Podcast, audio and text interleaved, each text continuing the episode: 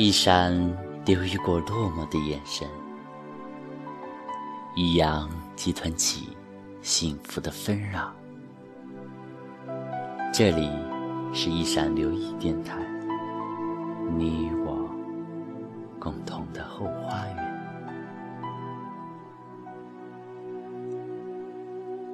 让我们继续小王子的故事。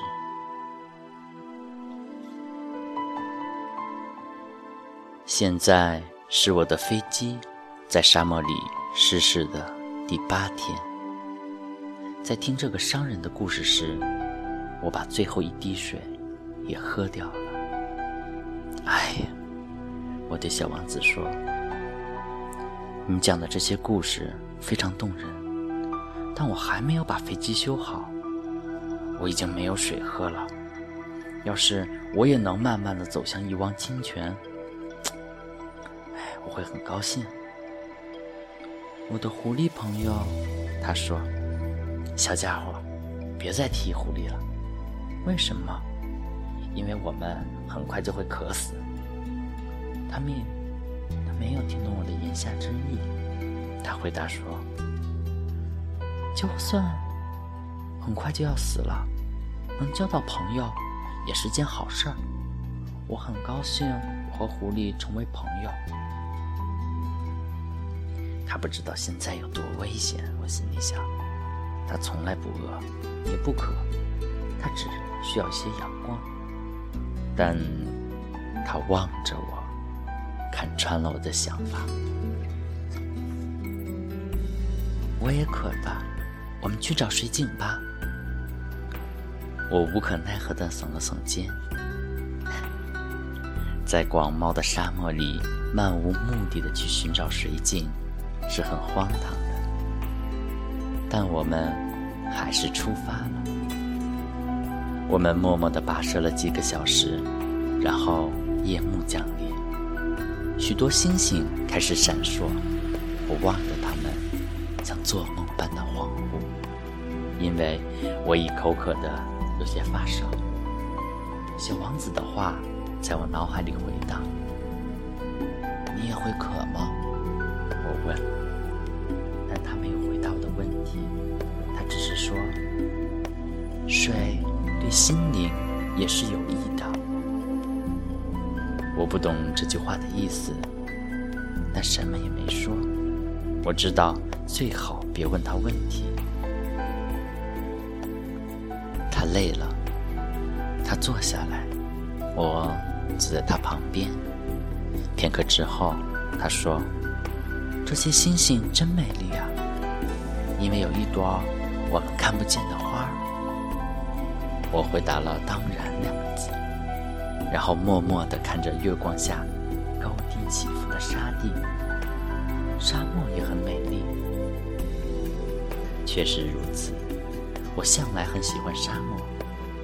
我们坐在沙丘上，我们什么也看不见，什么也听不到。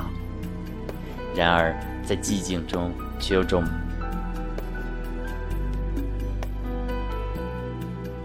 有种东西在发光。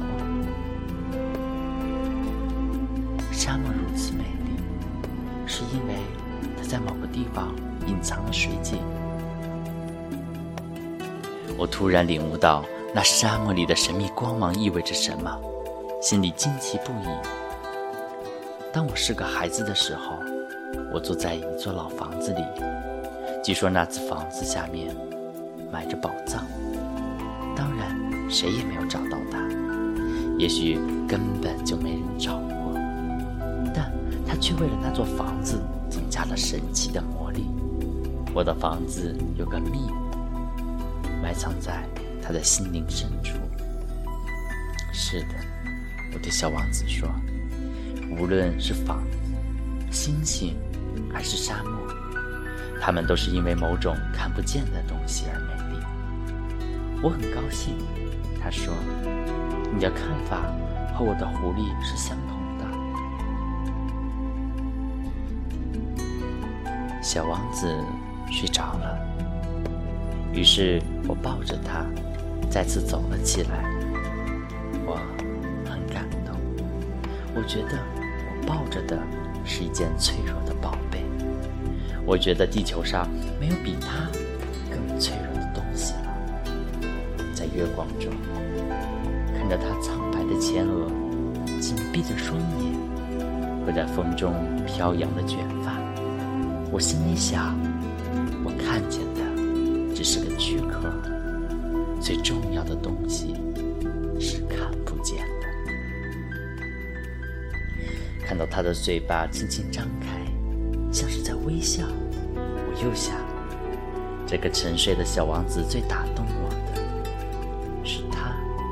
对一朵花的忠诚，哪怕在睡着的时候，那朵玫瑰花的模样也像灯火般在他心里闪耀。我觉得他变得更脆弱了，灯火需要。被好好保护，因为一阵风，一阵风就能将它熄灭。我不停地走，黎明时，终于找到了水井。